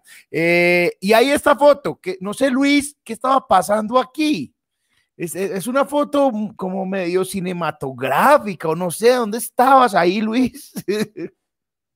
Eh, las calles allá son estrechísimas. Allá y por todas esas calles se meten los tuk-tuk, los mototaxis, eso pitan, eso estrujan, eso no respetan. Eh, y esa, para esa gente es normal. Para uno era muy difícil porque es que mira que casi no caben ni los carros ni las motos y no te respetan. Allá el primero que pita es el que tiene la vía y como uno no tiene pita está muerto. Ah, eso es otra pregunta. Eh, son muy brutos para manejar, tienen una, una, una, fama de que son muy brutos para manejar allá. ¿Qué tan brutos son? Eh, ¿Los más? No, no, es que uno de los lemas de nosotros era que no fuéramos a tener un accidente y gracias a mi Dios no nos pasó nada. Pero vos estabas, por ejemplo, en un trancón y cuando vos pensabas te daban por detrás. Entonces, gracias a mi Dios, uno les mentaba la madre y ellos no sabían nada y lo veían a uno bravo renegando y ya no se le arrimaban nada pero te estrujaban, te... es duro. Oíste, y, por ejemplo, las autoridades de tránsito allá, pues como, pues lo pregunto es porque como ya el, universo está como el ecoamigable, el biciusuario y todas las cosas pues que se inventaron ahora, pues que muy bien y toda la cosa. Dicho, es a palo. Tú dices, a ah, palo, ah, sí, o sea, es muy fuerte. No, a palo. Los policías tienen un palo. Entonces, por ejemplo, está el cruce de, de, carros por acá, carros por acá, carros por acá. Entonces ellos lo van arriando con un palo y le meten un tiestazo al tuk al carro, el que sea. Y usted sabe que tiene que correr. No pitan, ellos no traen el palazo y dele. Inclusive hicimos un video y ellos no se dieron cuenta que le estábamos haciendo el video y lo compartimos y todo el mundo era impresionado. Y eso sí papea, está en el garrotazo y ya usted aceleraba. Dice aquí Carlos Mario Vélez, dice que chévere tener eh, un libro de esa experiencia, que es una nota contando historia. Yo sale más de una página. Ya hay documental inicialmente. ¿Dónde lo ven? En Teleantioquia. Hay una serie de documental. En Teleantioquia los domingos a las dos y media de la tarde lo pueden ver. La historia de estos dos manes. Y, eh, si han pensado en el libro. Sí, eh, digamos que uno escribe y diariamente eh, a los que ahora se están animando a arrancar en su bici, una de las cosas importantes, meta en su maleta, en sus alforjas, las alforjas son las maletas, meta ahí un libro, meta ahí un cuaderno en limpio, un libro que lo llene de emociones para irlo leyendo, pero un cuaderno para escribir su propia historia. Entonces tenemos muchos diarios. El último diario que se hizo, ¿cómo lo llamó? Eh, Sueños de Juventud. Y, y, casi que usted lee eso y ahí puede salir un libro. Ahora, no, no lo hemos escrito, pero creo que contar estas historias ayuda a que uno le vaya encontrando eh, propósito y uno decir, ah, qué bacano decir esto, pero decirlo para que pase algo, para que la gente se aventure a, hacer su propia historia, eh, que entienda que no tiene que dejar el trabajo, no tiene que pegarle al jefe, no tiene que votar a los hijos y dejarlo aguantando hambre. No, usted programa, saca una semanita, luego saca dos, luego saca tres, y ahorren muchos matripuntos para que lo dejen salir y ya. por ejemplo, por ejemplo la este Patagonia. en este ¿Ah? canal, espérame Luis, en este canal está que la definición exacta de matripuntos, yo tengo una rutina de comedia sobre los matripuntos, entonces eh, vaya, búsquela en este canal, ponga los matripuntos, venga, búsquela. Venga usted por aquí, venga. venga, a, a, Chicho y, y, sus amigos, ¿cómo se gana los matripuntos de este muchacho? que son los matrimonios que iban a decir En la Patagonia escribía un diario y un día íbamos en medio de la nada y, y, él siempre iba adelante y yo atrás. Cuando que me hizo que paráramos y fue sacando el diario a escribir. Estaba en un ventarrón impresionante. no se me olvida que llegó y colocó que el viento era como la política, que cuando te daba de frente, te acababa, y cuando te daba por la espalda, no te saciaba, pues, no te alegraba. Así era. Entonces, él tan paraba en medio de la nada a escribir lo que se iba acordando. Desafortunadamente nunca hemos vuelto a leer el diario, pues yo no. Eh, y de pronto que uno saca el diario se acuerda de muchas cositas que pasaron en el transcurso del día, pero es bueno escribir. Vea, como esto. Chicho, ¿qué se imagina qué es esto? No sé, ¿qué es eso? Vea, esto es un pedazo de cactus. Y, ah. y lo impresionante, pues no dice, ay, ve, yo nunca he visto comer un cactus, así son. Pero lo trajimos cuando todavía faltaban más de cuatro mil, más de, más de cinco mil kilómetros, más de cinco mil kilómetros de viaje. Y estábamos casi eh, subiendo una cuesta que se llama Laura de la Cay, ahí cerquita eh, a uno de los montes más altos de Sudamérica, y íbamos a cinco mil metros de altura.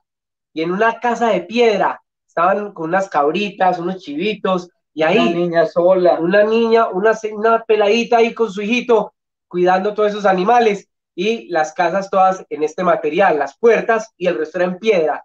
Entonces, a veces empieza uno a entender qué significa traer un souvenir o un regalo o traer algo que le traiga a uno eh, eh, recuerdos o afecto. Y puede ser un pedazo de madera, pero al simplemente verlo eh, o olerlo, a uno se le vienen unos recuerdos increíbles y esa es la magia de viajar o de conocer otros lugares. Lo más gracioso es que yo cultivo cactus y el que lo cargó fue Alex y todavía lo mantiene, lo conserva. Y los muebles y todo en este material, los cactus de allá eran gigantescos, entonces daba para sacar las telas así y lo, pues lo tallaban y hacían todos los materiales con eso.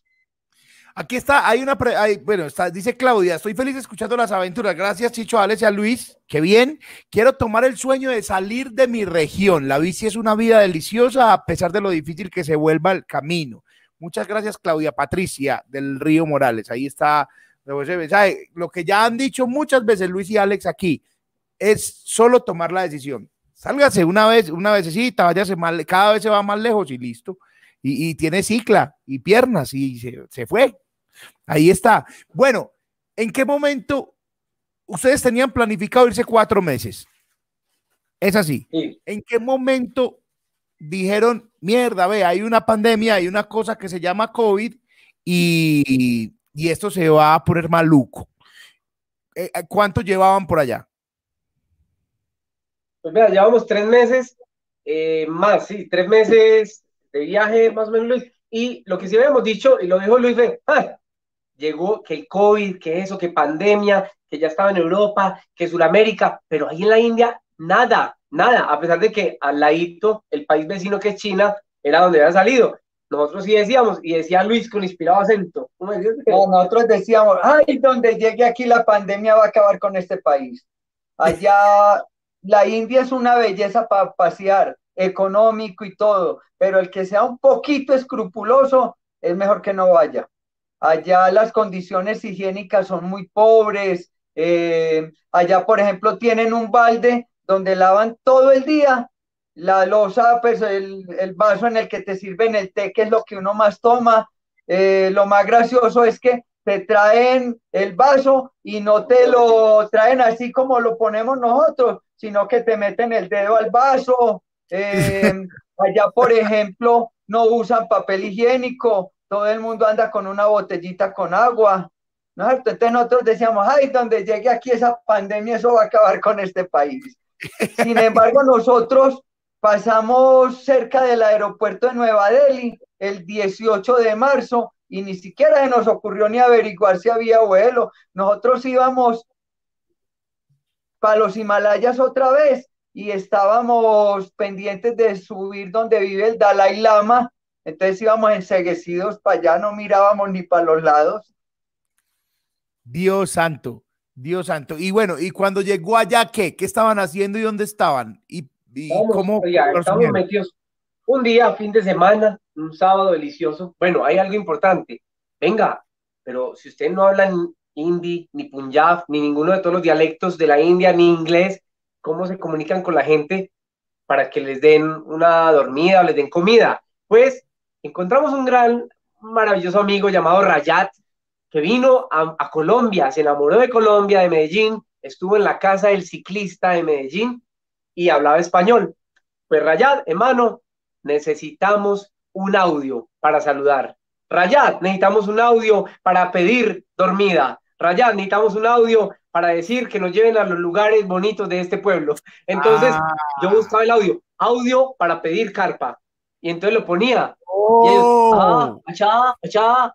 Y, y iban 10 segundos o 15 del audio y ya nos estaban limpiando el lugar, nos estaban abriendo sus puertas.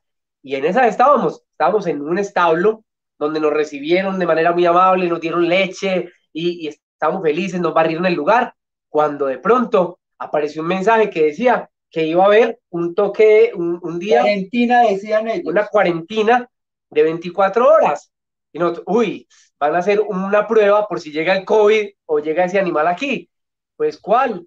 Llegó ese día y el otro día y el otro día y ya nos dimos cuenta de que estábamos en la pandemia y no habíamos podido caer en cuenta, pero cuando vimos eso y vimos cómo se volvió poniendo, cómo se puso un país, mil doscientos millones, mil doscientos millones de habitantes buscando cómo resguardarse a punta de palo y nosotros ahí en ese lugar esperando que no nos sacaran. Y ya, Luis, cuenta la historia que pasó, pero ¿saben cuál fue el problema de nosotros? Que como nosotros sí nos limpiábamos el trasero con papel higiénico, nos calentábamos con los dueños del... del, del, del cochinos. no, gracioso. Sí, ¿qué, qué, qué dices, Luis? Lo más gracioso es que eh, cuando llegamos a, a, pedir allá la, pues, el hospedaje, fuimos muy bien recibidos. Pero el primer ministro de la India le dio por decir que los extranjeros habían llevado el virus. Y como ah. nosotros éramos extranjeros, ya, y, no, y no era fácil disimular, pues porque no nos parecemos mucho a la gente de allá, entonces ya no nos abrían las puertas en los hoteles. Eh, al tercer día ya los vecinos de, del sitio donde estábamos, que ellos vivían como en una esquinita de un barriecito, eh, ya empezaron a mirarnos feo, entonces nos tocó a nosotros mismos llamar la policía, pero era como, la esperanza era que le dijeran al señor que nos podía dejar ahí, y no, llegaron por nosotros, nos llevaron a un hospital que nos iban a hacer 14 días de cuarentena, fue la única comida buena que nos comimos en la India porque era comida de hospital, entonces era simplecita, sin condimentos, pero al otro día nos mandaron para la calle que porque estábamos muy aliviados. Dios santo. Eh, en este punto de la historia, por eso les dije que íbamos a volver a ver ese video.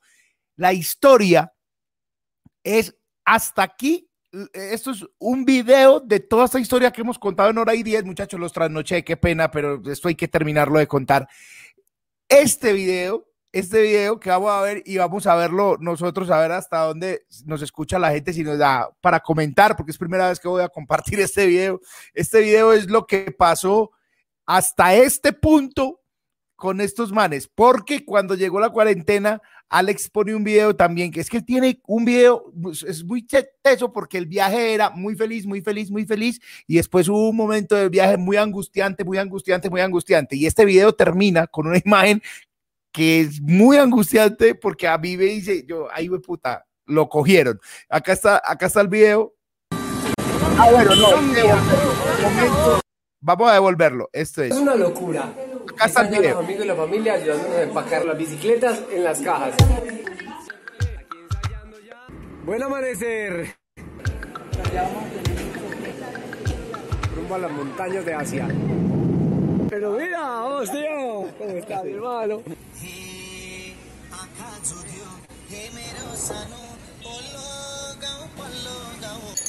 Eso es todo lo que hemos hablado hasta el momento. Los, mapas, los españoles. Sí, sí, cuando nos encontramos con ellos. Todo va muy Las bien. carreteras en los Himalayas que eran así impresionantes, destapadas. Se meten por donde sea. Este era el techo del bus. Y un bus. arriba. Desde el extendedero, pisos así atrás, Primer pinchazo.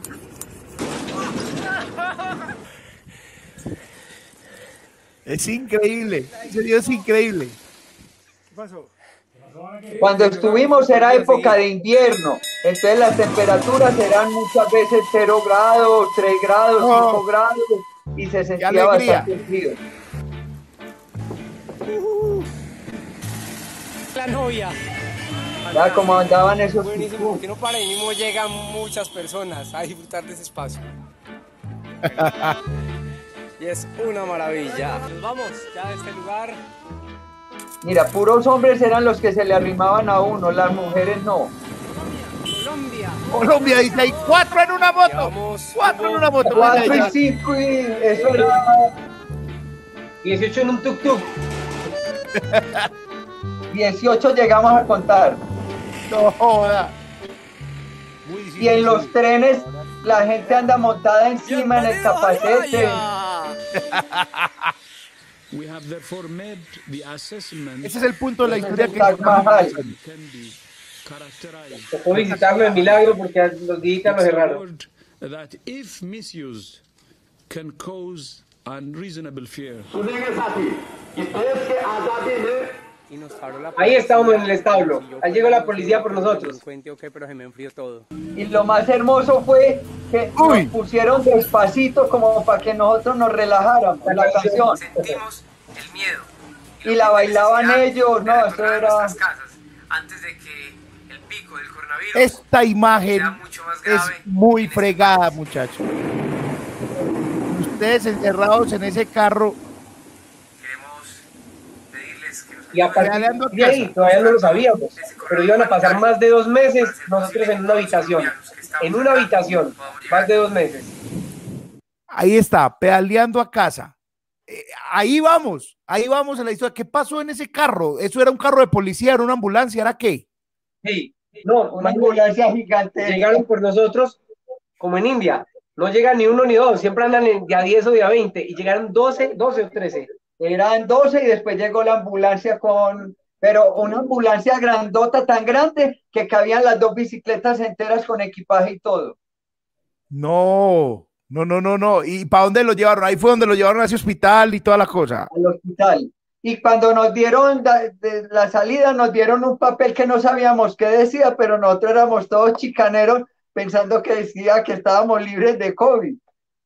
Y con ese papel salimos a buscar hotel y nada, nos cerraban los hoteles hasta que llegamos al hostal donde pasamos la cuarentena. Cruzamos una frontera sin darnos cuenta, como decir estar en, en Itagüí y pasar a La Estrella o pasar a Sabaneta, no darnos cuenta. Y ahí mismo aparecieron los policías de civil y Los muchachos de la moto. unos muchachos, haga cuenta unos, unos muchachos. Así Así. que como nosotros eh, lo- nos saludamos bien y qué tal que nos les hubiéramos no- enojado. Y eran policías de civiles, entonces nos dijeron que habíamos pasado la frontera y nos devolvieron hasta donde era el retén. Ay, papá. Y bueno, ¿y a dónde se hospedaron? ¿Cómo encontraron ese hostal? Oiga, escuche pues la otra historia. Cuando uno viaja o cuando uno dice cómo aparecen las cosas. Hermano, apareció una persona en Medellín, mandó un mensaje por Instagram o Facebook. Lo recibieron en Miami, fue a Canadá, gente que no conocemos, alguien en Medellín que no conocemos, que ya sí lo conocemos, un gran amigo. Luego Miami, luego Canadá, de Canadá fue a la India y de la India en, Nueva Delhi fue a un, a un pueblo, a una ciudad que se llama Chandigarh. Todo eso pasó en esas horas, mientras nosotros estábamos en la calle sin saber qué hacer porque no había comida, no había lugar donde armar una carpa, no había permiso de nada y, y la policía tenía permiso de hacer lo que quisiera. Hermano, y llegó ese mensaje a un alto, a un alto funcionario del gobierno y nos recibieron en un hostel, una especie de, de edificio o de hotel del gobierno donde van los diplomáticos y los parlamentarios y ahí nos metieron en una habitación. Eso fue la cosa más impresionante del mundo. No había dónde estar y terminamos en un lugar del gobierno con comida y dormida asegurada. Eh, obviamente, No. sin poder salir ni abrir la puerta siquiera, pero eso era ya una bendición increíble en medio de la pandemia. Eso fue una, pues, o sea, eso lo fue lo que los salvó. Los hubieran dado madera dos meses seguidos allá hasta que pudieran volver. Sí. Y fue un sitio increíble porque era rodeado de naturaleza, entonces sentíamos por lo menos los pajaritos, los micos iban y nos saludaban casi que diario. Pavos reales. Eh, habían pavos reales cerca. Al principio no nos dejaban ni salir a la puerta, los primeros 15 días. Iban y nos hacían prueba de, pues nos tomaban la temperatura todos los días y nos anotaban. Pero la India es un país tan increíble que después nos empezaron a mandar cada cuatro o cinco días arrocito con leche y supimos que era una de las enfermeras que iba ya a atendernos, nos empezó a mandar el arrocito con leche. Eh, de ese grupo que se creó, nos mandaban mecato y cositas, no, eso era... Entonces, la comida que nos daban era la comida que le daban, que daba la policía, o a, los, o a los policías o a los presos. Entonces eran una sopa, eran realmente dos, una cosa blanca, que era una especie de haga de cuenta como un claro, pero con cebolla, eso en la mañana, había comida a las 9 de la mañana y a las 7 de la noche. Siempre era lo mismo, siempre era lo mismo todos los días. Y era una cosa como un concentrado de cebolla con ajos. Y una sopa, ¿cómo se llama la sopa? Las sopas todas sabían iguales, no, un pero, pero, todos los días era de, de, distintas cositas, pero sabían a lo mismo. Y 14, 14 rotis, que haga de cuenta arepitas de harina de garbanzo, como los waffles, sin sabor. Entonces uno lo que hacía era que remojaba el roti. Hacían ellos, ellos, nosotros no. No, ellos, entonces, eh, ellos se supone que es para remojarlo en, en, esa, en esa sopa fuerte y ya, pero es que no había más. Eso se terminó convirtiendo en, un manjar. Sin embargo, los primeros días, vea, las lágrimas eran, no sé, ya 40 lágrimas y mocos con solo leerla. Pero ya uno nos fuimos acostumbrando como al mes y medio. Y ellos, por ejemplo, no usan cubiertos. Entonces, esa, esos rotis, que como dice Ale, son unas arepitas delgaditicas, ellos lo utilizan para remojar la sopa y se lo comen con la mano.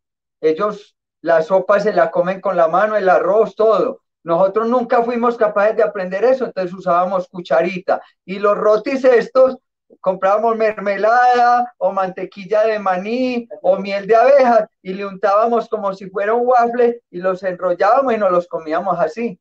Y nos inflaron, a mí me inflaron que, que cuando ya supimos que nos veníamos de 14 rotis yo normalmente comía más rotis que Alex. A veces me comía 8, 9, 10. Cuando ya supe que me venía y que estaba todo inflado, dije yo, de ahora en adelante no me como sino 3 por la mañana y 3 por la tarde. Usted verá cuánto se come. bueno. Venga, Chicho. Señor. ¿Y cómo le parece que estando en esas uno dice, venga, pero, y nos pregunta mucho, pero ustedes cómo hicieron para regresar? O sea, ustedes tenían contacto claro. con la gente, con Colombia, con la embajada, con el cónsul pues hermano, dimos con el país donde eh, se tiene el internet más barato del planeta. Miren que nosotros pagábamos por un mes de internet, pagábamos que podíamos gastar 2.5 gigas diarias, algo así, y pagábamos 4 dólares, 3 o 4 dólares. Eso es lo que pagaba por el mes. Ay, un saludo, un saludo a increíble, donde eso le pasa a uno en cualquier país de, de, Europa o en cualquier país, o sea, hasta ahí hubiéramos llegado incomunicados. En cualquier país, en Colombia, en Colombia, pues aquí pues para, para vale 150 mil pesos. Si tenés un mal servicio, no te contestan, te dejan en, en, el teléfono. Un, un saludo. Nos daban 1.5 gigas diarias y habían días que no nos las gastábamos y por la noche terminábamos, todo el día hablábamos con la familia por la mañana, por la noche. Allá hay 10 horas y media de diferencia. Entonces, cuando allá estábamos nosotros levantándonos, aquí se estaban alistando para acostarse y diario, diario llamábamos. Y entonces por la noche ya llegaba, cuando nos estábamos a almorzar o a comer, ponga videos, ponga cosas para irse gastando uno, porque no, no era fácil gastarnos lo del diario, porque al otro día volvía y te daba 1.5, 1.5, entonces eso fue increíble y económico. Oíste, y ustedes, eh, de aparte de, ah, bueno, tengo que hablar del momento más angustioso que, que vi en las redes sociales y es que intentaban salir a, comp a comprar y era muy difícil porque la policía realmente los cogía a palo a la garrote. gente, como el video que mostraron, que era garrote, y ustedes no podían salir, y era una angustia ustedes en la casa, como no, por favor, no se hagan nada. Eso estuvo los dos meses así.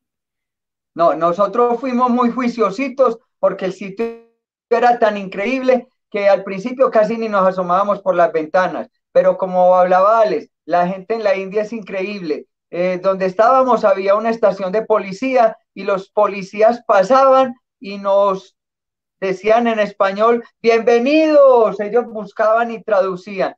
Fuera de eso, nos dejaron un joven, Manish, que se quedó para cuidarnos, para traernos las comidas y para hacernos las compras que necesitábamos. El joven un día dijo, mi familia me necesita, pero ustedes me necesitan más que mi familia. Aquí voy a estar hasta el día que me necesite.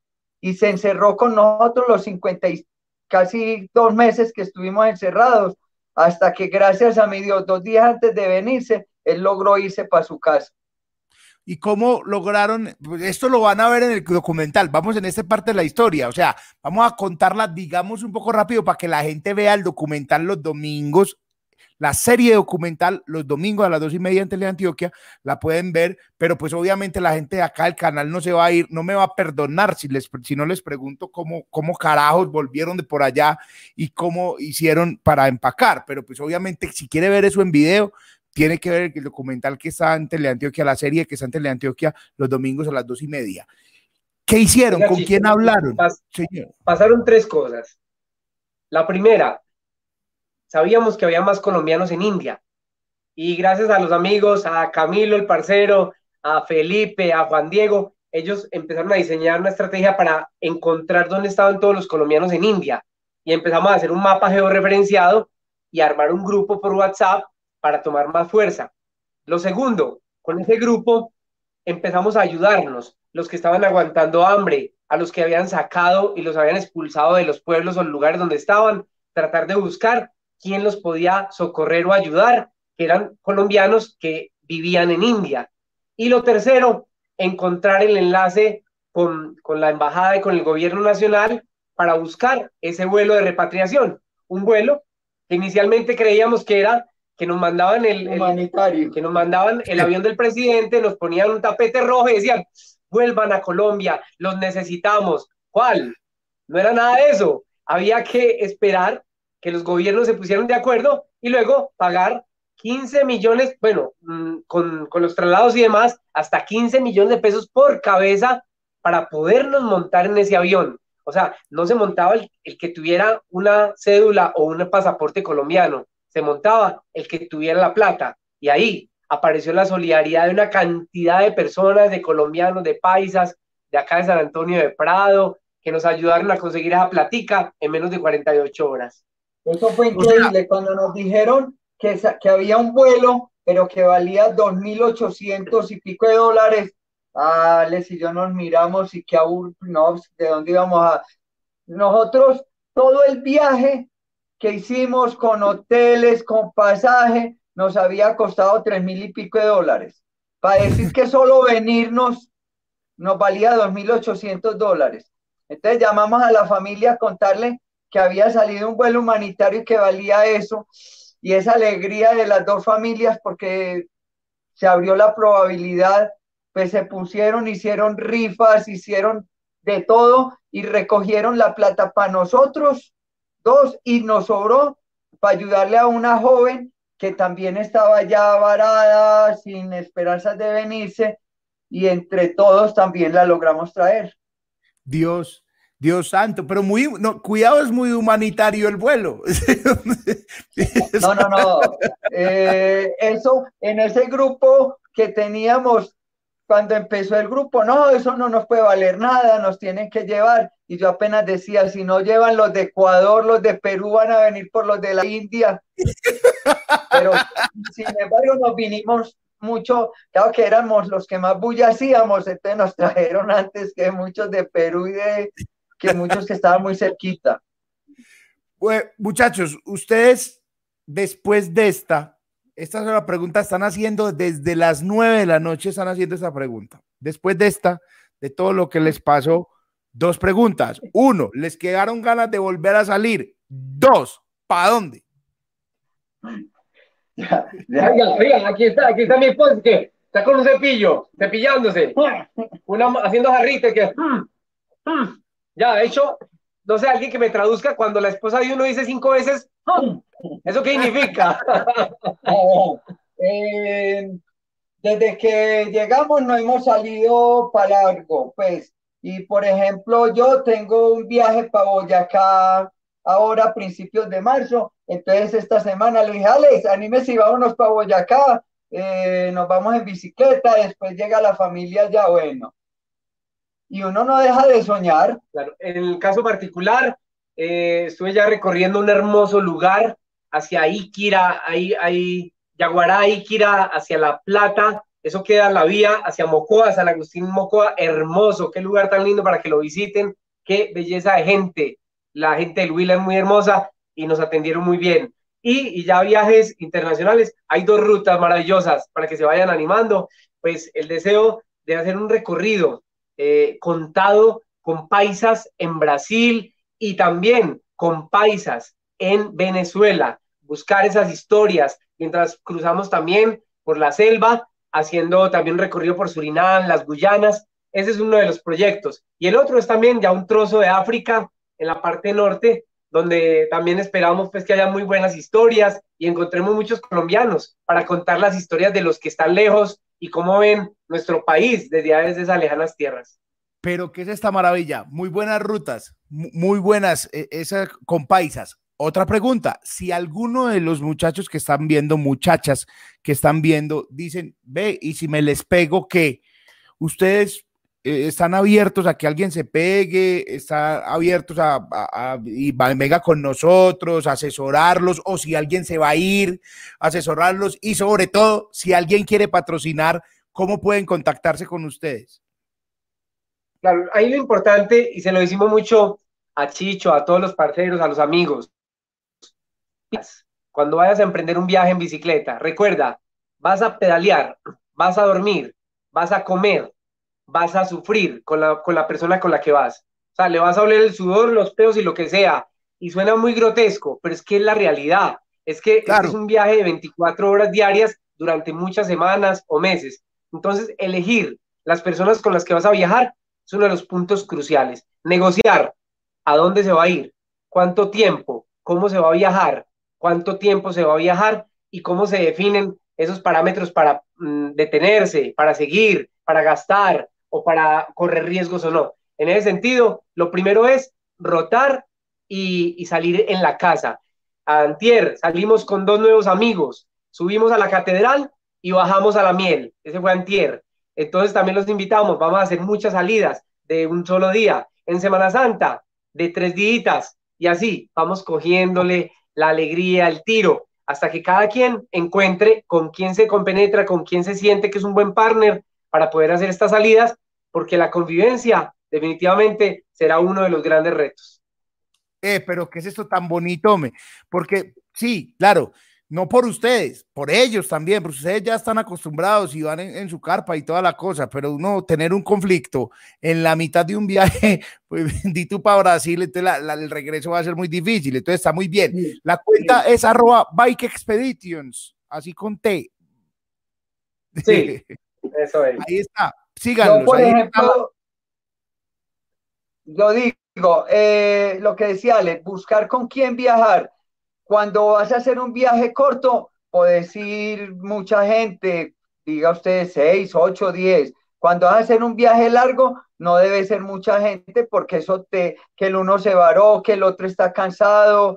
Bueno, eh, nosotros, por ejemplo, cuando viajamos, pedaleamos todo el día hay veces viajo con otra gente que no le gusta pedalear todo el día o que venga, paremos más tempranito o hagamos fiesta aquí que está haciendo mucho calor. Es eso, uno acomodarse a las cosas de, lo otro.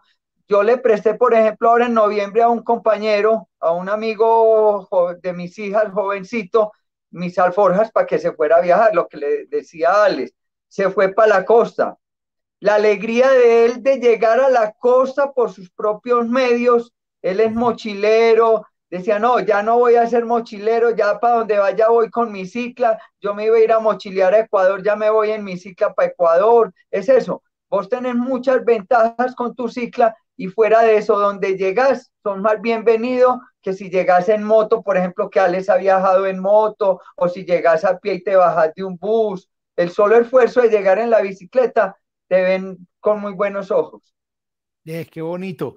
Muchachos, muchas gracias. Muchas gracias por estar aquí, muchas gracias por aceptar la invitación, por contestarme la llamada y pues hombre, la gente que vaya y lo siga, la gente que vaya y hable con y les pida eh, consejos, muy sabio todo lo que hemos escuchado hoy. O sea, esto no solamente es viaje en cicla, esto no solamente para ciclistas, es vaya ligero de equipaje, llévese lo que realmente lo haga feliz y le dé valor a su vida Así de sencillo, porque va en una bicicleta. Una bicicleta no le cabe un PlayStation, una bicicleta no le cabe una, un taco de billar, no le caben las bolas de billar. O sea, lo que le dé valor a su vida para dónde va y eh, sepa con quién va a viajar y sepa a qué va.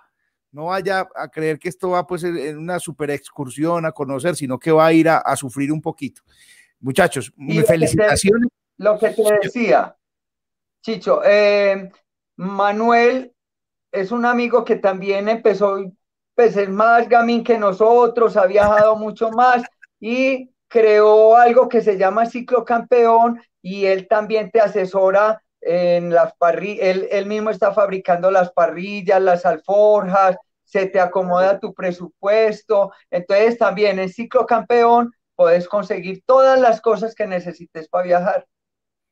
Ahí está, muchachos, Felicitaciones y bueno, quedamos en eso. El próximo viaje que, que, vayan a hacer dos días. Listo, se van a ir de viaje. Me, me dicen, pero sin pena. Dicen, este canal patrocina dos días de ese viaje. Mucha gente está preguntando que cuánto vale el patrocinio de dos días, de un día. Pues, pues escríbanles y ellos cuando vayan a emprender el, el viaje van a hacer un, un, presupuesto y van a decir qué, qué es lo que van a hacer. felicitaciones. Un saludo de toda la gente que está aquí conectada y un saludo de mucha gente que escribió al, interno eh, felicitándolos y diciendo un montón de cosas bonitas y, e inspiradoras. Ustedes están inspirando a mucha gente y eso está muy bacano y sobre todo es que se ven muy felices. Felicitaciones, vean el documental a las dos y media, los domingos. Hay que salir a la vida, hay que rodar, eh, tener las alforjas de la vida a media hasta para poder llenarlas de experiencias, compartir cada momento y hacer que cada día sea un nuevo descubrimiento. Y la bici puede prometer y generar todo eso. Y yo, por ejemplo, ya voy no para la tercera edad, sino para mi tercera juventud y me disfruto todos los viajes que pueda hasta el día que pueda. Aprendí algo de los españoles, es que cada vez me rinde menos, entonces simplemente adaptarme a que cada vez ando un poco menos, pero ahí vamos. Muchachos, muchas gracias. Vean la serie documental los domingos a Tomás que llegó por ahí. Hola Tomás. Eh, este programa, si acabaste de llegar, aguanta mucho regresarlo ahorita y verlo todo. Aguanta mucho. Una gran, unos grandes conversadores y contadores de historia estos dos manes. Eh, en Teleantioquia, los domingos a las dos y media, pueden ver el eh, especial, la serie documental Pedaleando a Casa, que cuenta la historia con videos nosotros tenemos muy, pues, teníamos muy poquitos, no queríamos mostrarlos todos para que pues precisamente vayan y vean la serie documental. Muchachos, muchas gracias, felicitaciones. Suerte. Dicho Marcelo, muchas gracias. Todo bien, Chao, chao. Ahí estaban Alex y Luis que se fueron al Himalaya en cicla. Chao. se fueron al Himalaya en cicla y pues esa fue la historia que contaron muy, muy capos, muy capos, en serio. Eh, síganlos, sigan eh, todas las historias. Muchísimas gracias a ustedes por estar aquí. Muchísimas gracias por los comentarios, muchos. Tomás, muchas gracias. Muchas gracias. Tomás es patrocinador también de este programa. Muchísimas gracias. Saludos a Carlos Augusto, a Lina María Londoño. Hola, saludos. Muchísimas gracias por estar aquí. Claudia dice chao, feliz noche, chao, feliz noche. Y eh, vayan eh, a mi comunidad de WhatsApp. En mi comunidad de WhatsApp pueden preguntar lo que tengan que preguntar. Solamente agregan este número a WhatsApp como el contacto Chicho Arias y eh, dicen sí para saber que quieren participar. Y ahí les voy a mandar el link que mañana muy temprano saldrán las boletas al público en general de eh, un nuevo show de comedia presencial en Medellín. Eh, para que vayan con todos los protocolos de bioseguridad, con unas mesas que son solamente por grupo familiar, usted no va a compartir mesa con nadie, adentro vamos a estar de tapabocas, es, una, es un sitio que es para muchísima gente, pero solamente 100 personas pueden estar ahí y nos vamos a estar ahí riendo un rato. El 19 de febrero con Vicky Berrío Entonces vaya a esta comunidad de WhatsApp, dice, ay, bacano, con, calma porque soy el que la respondo, o sea, yo soy el, el, mismo del call center, entonces ahí usted eh, pide la información y le mando el link. Muchísimas gracias, nos vemos. Eh, se me pasaron cosas y es que, que, pueden ser eh, miembros de este canal, para los miembros de este canal hay funciones en YouTube solo exclusivas para ellos hay varias funciones. Entonces, ¿cómo se hace? Solamente tiene que ir al botón unirse, que hay un botón aquí abajo de este video, dice unirse, le da unirse, ahí están las instrucciones de cómo ser eh, miembro de este canal, que es una especie de patrocinio permanente del canal. Chao, los quiero mucho, muchísimas gracias. Eh, eh, Nanda, chao, Natalia me hace pensar demasiado secreto de la montaña versión india, dice Sergio Zuluaga, no, hombre, dice, no, no, para nada. Lo que pasa es que si, si vos sos viajero, tenés que saber que tenés que ir a fuego con el que vas. Muchísimas gracias a todos. Nos vemos en una próxima conversaciones pendientes. Por ahí hay unos invitados que ya dijeron que sí y les seguro les van a gustar. Chao.